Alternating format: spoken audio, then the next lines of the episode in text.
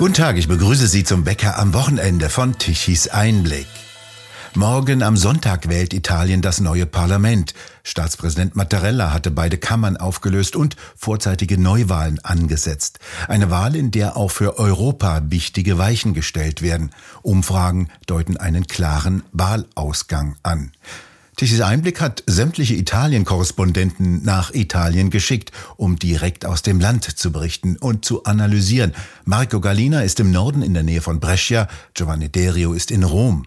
Wer sind die Kandidaten und was wollen sie und wie sehen ihre Aussichten aus? Giovanni Derio, wie sieht in Rom der Wahlkampf aus? Wie sieht das Straßenbild aus und was bekommt man vom Wahlkampf mit? Ja, also man bekommt natürlich eine latente Spannung mit. Also es liegt Tensione, Spannung in der Luft. Man sieht natürlich flächendeckend auch die Plakate mit Credo von Matteo Salvini, auch auf den Bussen und so. Äh, die Leute halten sich aber bedeckt, wenn man mit ihnen ins Gespräch kommt. Es sind ein paar, die ganz klar sagen, für wen sie wählen gehen. Dann wiederum habe ich heute mit dem Busfahrer gesprochen und er hat gelacht. Er kam aus Mailand, ist aber jetzt in Rom gewesen und hat gemeint, nein, er wird nicht wählen gehen. Und ich habe dann versucht, ihn so ein bisschen aufzuzeigen. Nee, ausgerechnet jetzt vielleicht eine historische Wahl. Und er hat nur lapidar gemeint, ja, wir haben schon viele historische Wahlen gehabt. Also es liegt Spannung in der Luft, aber manche sind vielleicht auch noch unentschlossen müssen. Aber ich glaube schon, dass ähm, ja, Fratelli d'Italia, Lega, aber genauso wie bei der PD, wenn man da auf die Umfragewerte guckt, die haben natürlich ihr Stammklientel, aber vielleicht gibt es jetzt noch ein paar, die wirklich so auf Mitte rechts umschwenken werden, ja. Marco Galena, Sie sind in Norditalien in Brescia. Sie waren beim Friseur, die wissen ja bekanntlich alles. Was sagt der? Wie geht die Wahl in Italien aus? Ja, er sagt auf jeden Fall, ab nächsten Sonntag wird die Welt ein Stückchen besser obwohl wir uns bei natürlich einig waren, dass äh, Politiker immer das größte Übel auf der Welt sind. Es gäbe aber dieses Mal offensichtlich doch welche, die man mit etwas besserem Gewissen wählen könnte. Was äh, hier sehr bezeichnend ist, ist der Kasus, dass äh, hier in Norditalien, wo die Lega von Salvini besonders stark ist, es dieses Jahr ausschaut, als könnte er gewissermaßen im eigenen Lager ziemlich viel verlieren. Was ich gehört habe, ist Folgendes, das kann er kann eben auch beim Friseur bestätigen, dass quasi äh, acht von zehn Kunden sagten, sie würden diesmal die Meloni wählen. Und da ist ein typisches italienisches Phänomen dabei. Man will zu den Gewinnern gehören und deswegen wählt man auch den offensichtlichen Gewinner. Und da scheint es dann in den letzten Tagen vor der Wahl noch ein paar Verschiebungen zu geben, weswegen das Ergebnis von Meloni, zumindest hier im Norden, wahrscheinlich besser ausfallen könnte, als man das äh, vorher angenommen hat. Und vielleicht für Salvini etwas äh, schlechter schlechter ausfallen könnte. Giovanni Derio, wie kommt denn äh, Giorgia Meloni in Rom, in der Mitte Italiens an? Ja, also sie hat ja hier in Rom eigentlich äh, Heimspiel. Das wird auch äh, Kollege Galina bestätigen können. Sie kommt ja aus Rom, aus der Peripherie und man merkt auch hier, dass noch bevor sie jetzt so groß, wirklich groß rausgekommen ist, schon vor zwei, drei Jahren, hat man hier sehr von Meloni geschwärmt. Natürlich jetzt nicht überall. Ich habe es ja auch mit verschiedenen, selbst in der Verwandtschaft mit verschiedenen Gesellschaftsschichten, Berufsschichten zu tun. Ähm, ja, Meloni ist ja ein, ein, ein richtiges Weibsbild und dann auch noch mit ihrer Schwertgosch, wird man jetzt im Schwäbischen sagen. Sie kann das schon mal mit ihren ja, rhetorischen Registern auch andere Schachmatt machen. Und äh, ja, Salvini war komischerweise immer sehr zwiegespalten gesehen hier rund um Rom. Aber nichtsdestotrotz hat er auch äh, damals Boden gut gut gemacht und hat äh, versucht, den Norden und den Süden, ähm, ja, man kann sagen, zu vereinen. Aber jetzt ist es tatsächlich so, äh, wie wahrscheinlich oben im Norden, äh, wie Kollege Galina das schon gesagt hat, dass ja, man will äh, diesen ja, Aufwärtstrend nutzen und auf der Seite des Gewinners sein und dann auch noch eine Frau. Entschuldigung, wenn jetzt plötzlich eine Premierministerin die Chance hat, warum nicht? Dann könnte man ja sogar äh, Vorzeige oder Paradebeispiel in Europa sein, ja. Giorgia Meloni wird ja oft als postfaschistisch bezeichnet. Ist sie das denn? Ja, also da in der Materie würde ich gerne auf den Kollegen verweisen, der sich da auch in der Geschichte, in der Historie vielleicht noch ein Tick besser auskennt. Also Italien ist da ganz anders gepolt. Die Gegner sagen natürlich alle, sie sei ja eine Neo- oder eine Postfaschistin. Äh, ich wiederum äh, denke, sie ist erz-ultrakonservativ. Da gibt's dann tatsächlich auch Schnittmengen bei der ja, Migrationspolitik mit, mit der Lega. Da sind sie sich auch eins. Aber ansonsten würde ich sie jetzt nicht so so in diese Ecke stellen wollen. Und neulich hat dann auch ein bekannter Redakteur eines äh, liberalen Blattes gesagt, man möge doch bitte in Deutschland, Frankreich und anderswo äh, endlich bisschen Dampf aus dem Kessel nehmen und sagen, Italien wird ganz normal weiter funktionieren und es wird bestimmt nicht, äh, werden bestimmt nicht die Braunhemden oder Faschisten dann auf der Straße auflaufen, ja. Marco Galina, kann man sie als postfaschistisch bezeichnen? Nun, das ist immer eine Frage der Definition. Ich äh, gebe da nur ein Beispiel, dass selbst die linke Tageszeitung Republika, als sie ähm, zitierte aus Deutschland den Co-Chef der SPD Lars Klingbeil, als der Giorgia Meloni postfaschistisch nannte, hat die Republika dieses Wort unübersetzt genommen, also deutsch postfaschistischen Anführungszeichen und in Klammern gesetzt Postfaschista. Was offensichtlich heißt, dass selbst in der linken Republika Stimmen sind, die denken, das ist doch ein bisschen over the top, um es so zu sagen. Ähm, was ich sagen würde, ist Folgendes. Die Fratelli d'Italia haben ja eine Vorgängerhistorie, wenn man sie sich vor Augen hält, nämlich sie sind die Nachfolgepartei der Alleanza Nazionale und die Alleanza Nazionale ist wiederum äh, die äh, Nachfolgepartei des Movimento Sociale Italiano. Und diese letztere Partei, dieses, dieser MSI, den darf man wahrscheinlich in der Tat als postfaschistisch bezeichnen, denn er ist eine Gründung der Nachkriegszeit von teilweise auch ehemaligen Parteigängern Mussolinis, aber da sind auch viele andere konservative Monarchisten beispielsweise dabei gewesen, ähm, traditionelle Katholiken, und viele andere Gruppierungen, die verstärkt aus dem Süden Italiens waren, also auch ein bisschen, äh, wie man sagen würde, die Verlierer der Wende, weil insbesondere der italienische Süden war eben pro-monarchistisch und hat sich auch mit der Monarchie weitaus mehr identifiziert als der Norden, der eher die Republik bevorzugt hat.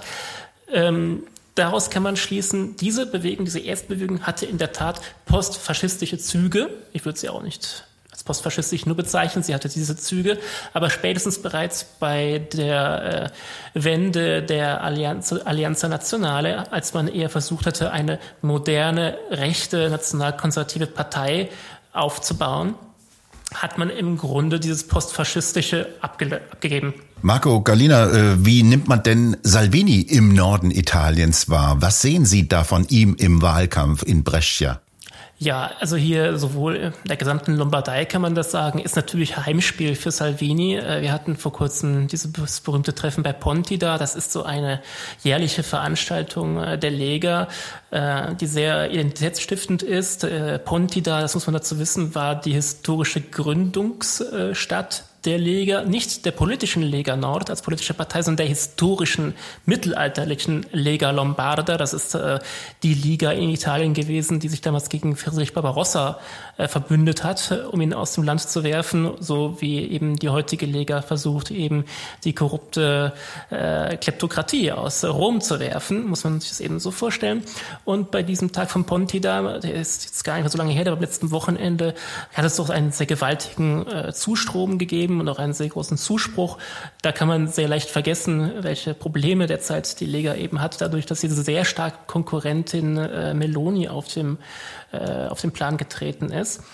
Ähm, mein Eindruck ist, dass ähm, diese Herzregionen, insbesondere Venetiens und der Lombardei, natürlich immer noch mehrheitlich Lega haben und äh, also Legerstärke haben, aber dass sie doch ein bisschen abgeben werden. Wir hatten 2018 ein sehr, sehr starkes Jahr für die Leger ähm, das auch damals außergewöhnlich war, weswegen man auch erwarten muss, dass wenn im Norden die Ergebnisse nicht halten und die Liga woanders Zustrom bekommt, dass sie automatisch eben abgeben wird und kein so starkes Ergebnis haben wird. Was man allerdings sehr realistisch sieht, ist schon, dass man sagt, okay, Salvini wird vielleicht nicht Premier, aber er wird möglicherweise wieder Innenminister. Und wenn er Innenminister sein sollte, die, die harte Linie der geschlossenen Häfen aufnimmt, dann könnte er sich da neuerlich profilieren, könnte wieder ganz konstruktiv Politik machen, wieder würde wieder im Rampenlicht stehen und könnte dann spätestens bei der nächsten Wahl wieder auftrumpfen. Giovanni Derio, wie kommt Salvini in der Mitte Italiens und in Süditalien an und wie tritt er dort auf? Ja, also er ist natürlich ein Meister der Kommunikation, der Social Media, aber auch so, wenn er immer das Bad in der Menge genießt. Also ähm, ich habe ja ein Buch über Salvini geschrieben, weil ich ihn seit vier, fünf Jahren beobachtet habe. Und ich muss ganz offen gestehen, ich habe das Buch auch geschrieben, weil ich gedacht habe, dass er es wahrscheinlich schaffen wird, aufgrund seiner Art, ein Bauchmensch, aber trotzdem die Dinge so klipp und klar auf den Punkt zu bringen, dann auch die Leute vereint zu haben, habe ich schon gedacht, dass er der nächste Premierminister würde. Aber jetzt stehen die Dinge anders und er hat es auch selber ein bisschen verbockt, muss man sagen. Nichtsdestotrotz, die Lega hält an ihm fest und er selber, ja, er ist ähm, das Aushängeschild und auch ja Mitte Italien, als ich durchgefahren bin und mit Leuten gesprochen habe. Sie sagen, wir hatten schon so viele Politiker. Die meisten waren eher so technokratisch oder ja, es, äh, wie sagt man, Parteisoldaten, besonders bei der äh, PD bei den Sozialdemokraten Italiens oder bei den Sozialisten und die kommen dann auch immer eine Spur zu technokratisch rüber. Selbst wenn sie vielleicht gute Ideen, gute Themen für ihr Klientel anpacken, ist es eben nicht das, äh, die Ideen oder ja das Programm für die ja breite Bevölkerungsschicht. Salvini kommt immer noch gut an, obwohl er selber viel, ja ich muss sagen, Porzellan zerdeppert hat. Er ist ja damals selber aus der Regierung äh, ausgestiegen, weil zu viele No, zu viele Neins da waren mit den Cinque Stelle ich glaube, er soll es nicht ausreizen und äh, wenn er dann äh, einen Ministerposten bekommt, wahrscheinlich tatsächlich den des Innenministers, da hat er ja auch ja gezeigt, dass er klare Linie fahren kann äh, mit seinen Unterstützern, mit seinen Referenten etc. Und die Italiener wollen das auch. Die Migrationspolitik äh, muss man ja ganz klar sagen, hängt äh, an Italien. Die EU bewegt sich kaum und er äh, zeigt dann wahrscheinlich mit Meloni, was wieder machbar ist. Ja. Die Migrationspolitik spielt ja die wesentliche Rolle auch in Italien. Es kommen ja wieder massive Flüchtlingsströme an. Und Salvini war ja das Bollwerk. Kann er sich wieder als solches Bollwerk gegen die Migrationsstürme inszenieren?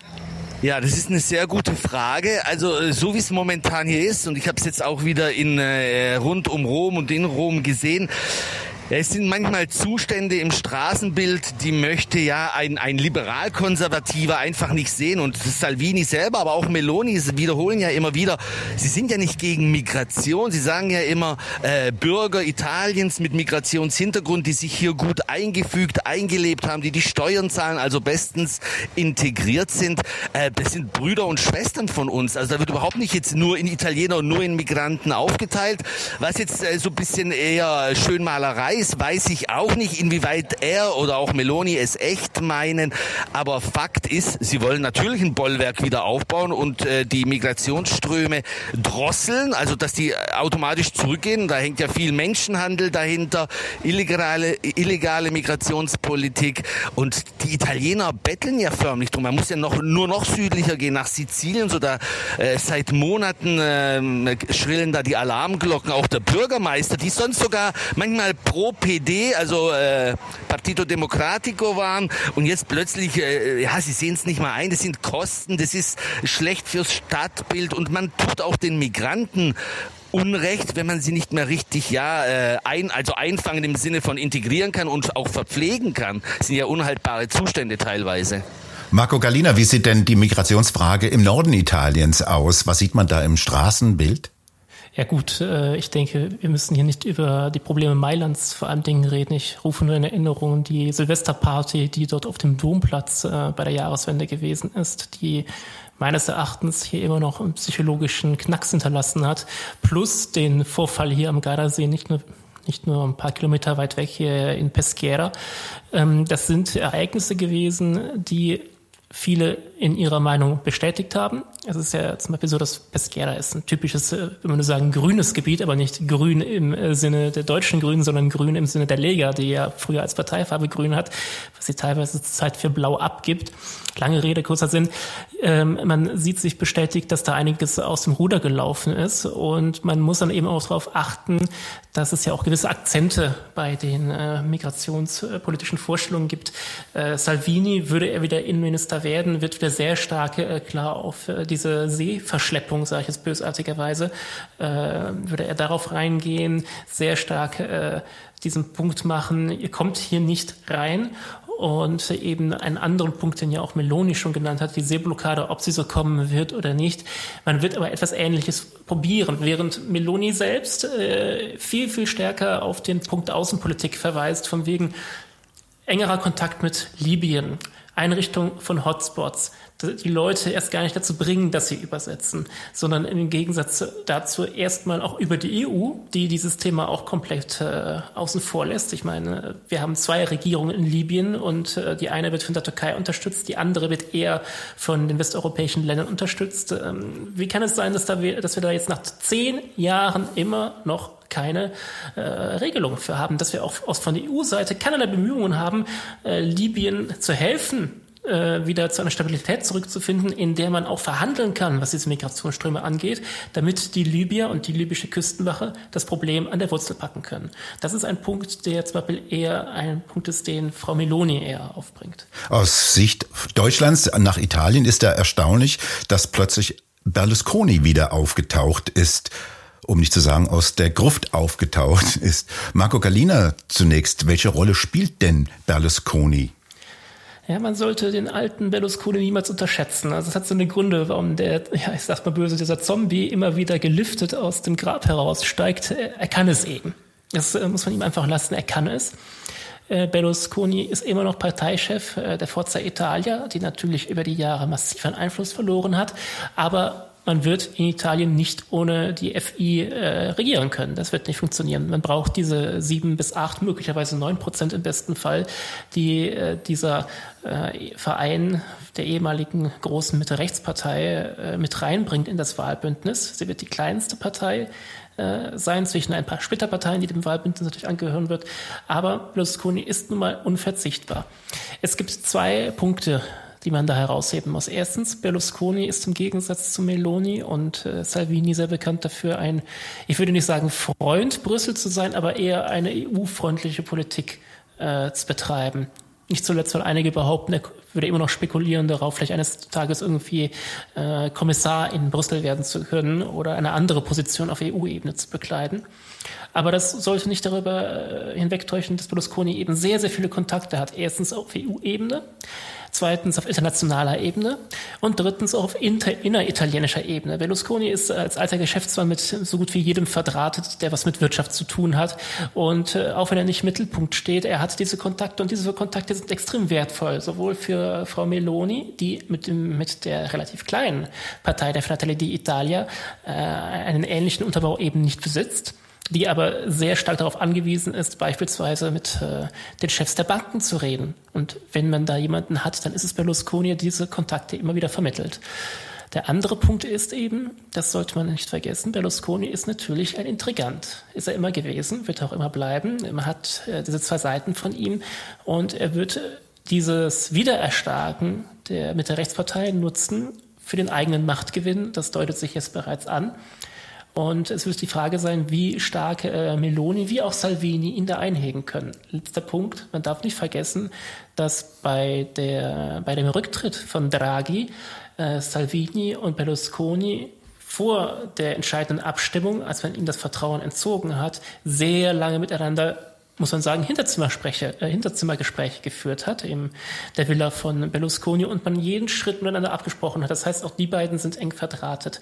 Und das sind Drähte, die kann man gerade in dieser wichtigen Wahl, in dieser wichtigen Situation nicht einfach abbrechen. Deswegen ist Berlusconi wieder an dem Punkt, wo er jetzt steht.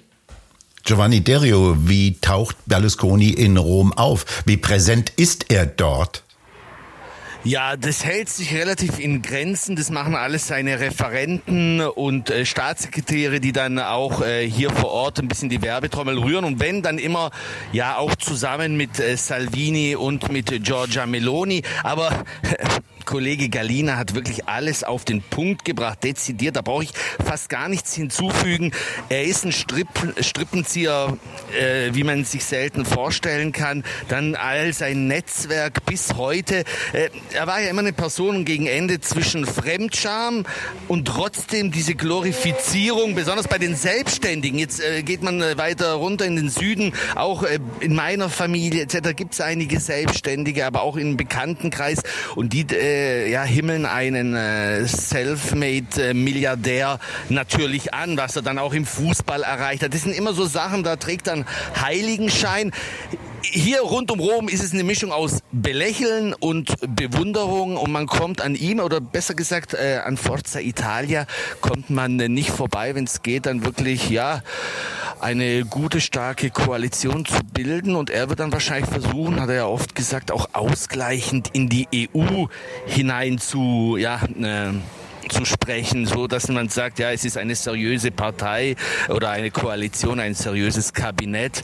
Und ja, wer weiß, wie viele Jahre ihm noch beschieden sein werden. Aber auch der Punkt vielleicht mit der Mafia, ähm, den wir jetzt nicht breitreten müssen, aber jeder, der die Biografie Berlusconis kennt, weiß vielleicht, wer wann und warum die schützende Hände auch über ihn gehalten hat. Reden wir noch schließlich über Enrico Letta, über das andere Spektrum der politischen Parteien. Er tauchte ja vor kurzem in Berlin auf und wurde als Treff der Schwesterparteien geframed. Giovanni Derio, was spielt Enrico Letta für eine Rolle? Ja, wie ich vorher schon gesagt habe, bei Letta mache ich es kurz. Ähm, ich habe ihn natürlich beobachtet als Politiker, aber kann ihn jetzt auch nicht so richtig über all die Jahre einordnen. Für mich ist er ja ein Technokrat. Er strahlt dieses auch aus. Und hier rund um Rom gibt es natürlich schon die PD-Anhänger. Es gibt auch viele Senioren, gut situierte Pensionäre und so. Die haben auch äh, ganz offen in die Kamera äh, von äh, TG Uno am Strand, also äh, vom Fernsehsender, gemeint, ja, Sie haben ein Leben lang äh, PD gewählt, dann werden Sie die PD auch äh, weiter wählen, weil sie steht immerhin für Seriosität und jetzt in diesen unangenehmen, schwierigen Zeiten sei es doch besser, auf äh, Leute wie Enrico Letta und den Seinen ähm, zu pointen, zu punkten. Ähm, ja, mir kommt er durchweg, ähm, ja, wie soll ich sagen, unsympathisch, alles grau in grau rüber und wie jetzt dann auch der rechte Flügel dann ständig zurückgeschlagen hat in dieser um, Schlammschlacht in der Wahl.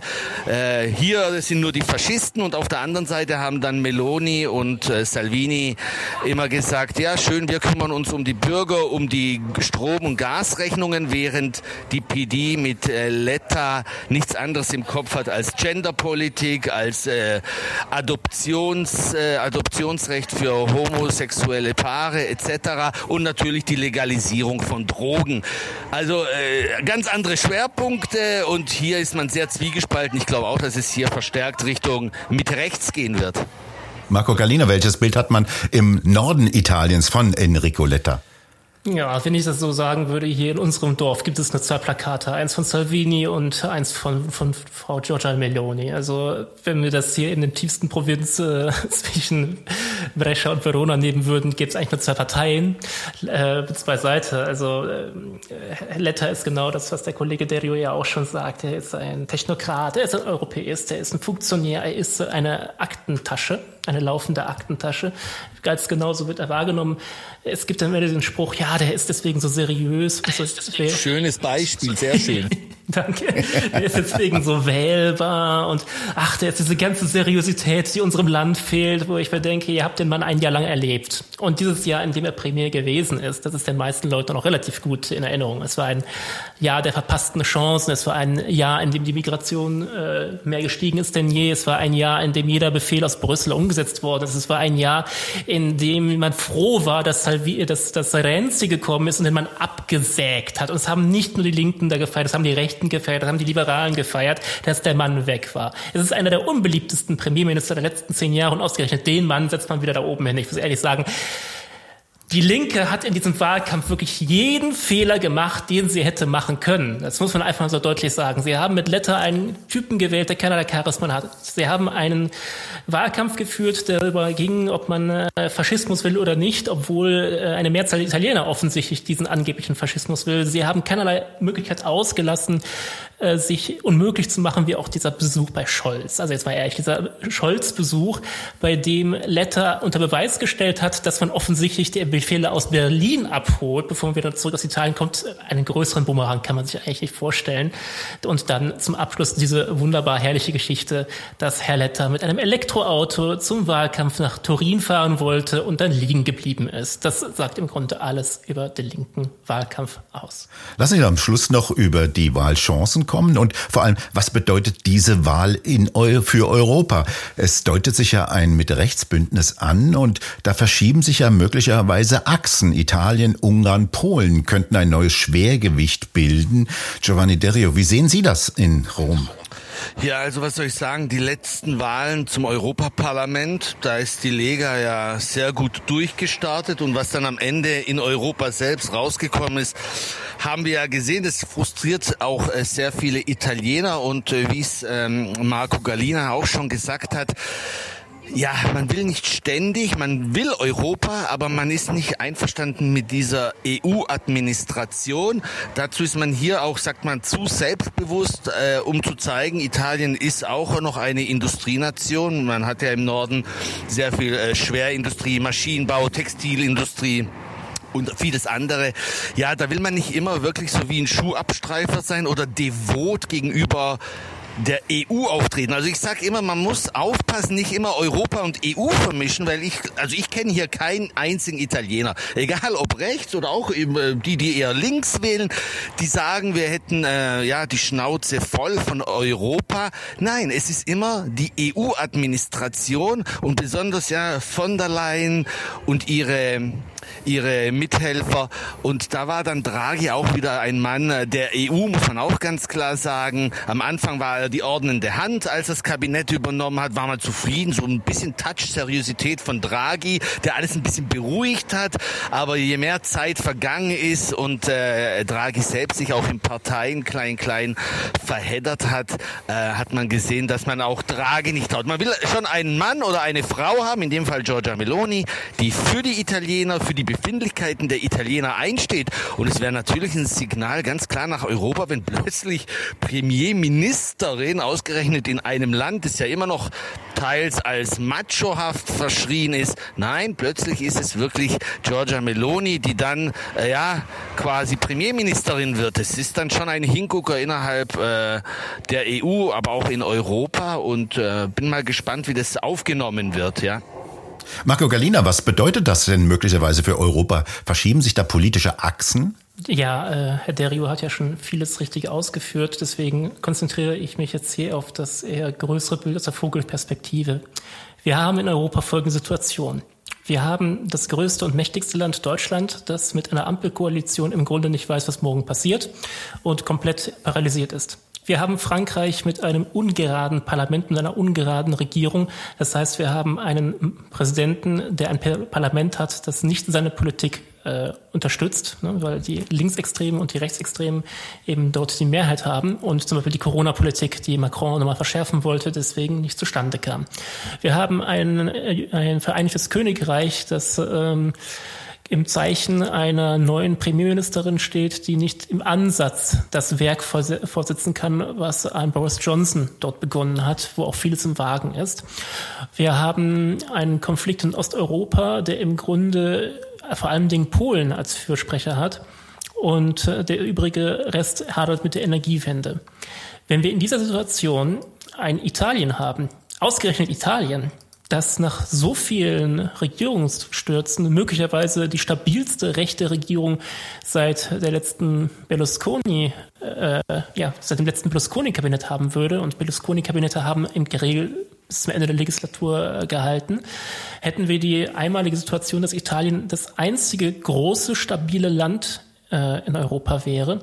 Und dazu ein Italien, das von einer Frau geleitet wird, die sehr gut verdrahtet ist mit den Regierungen in Warschau und Budapest, die auch was ihre Mentalität, ihre intellektuelle Fähigkeit und dergleichen angeht, sehr stark beheimatet ist im national-christlich-konservativen, was sehr stark den Ideen von Viktor Orban entspricht, was man natürlich in Europa sofort kritisiert hat.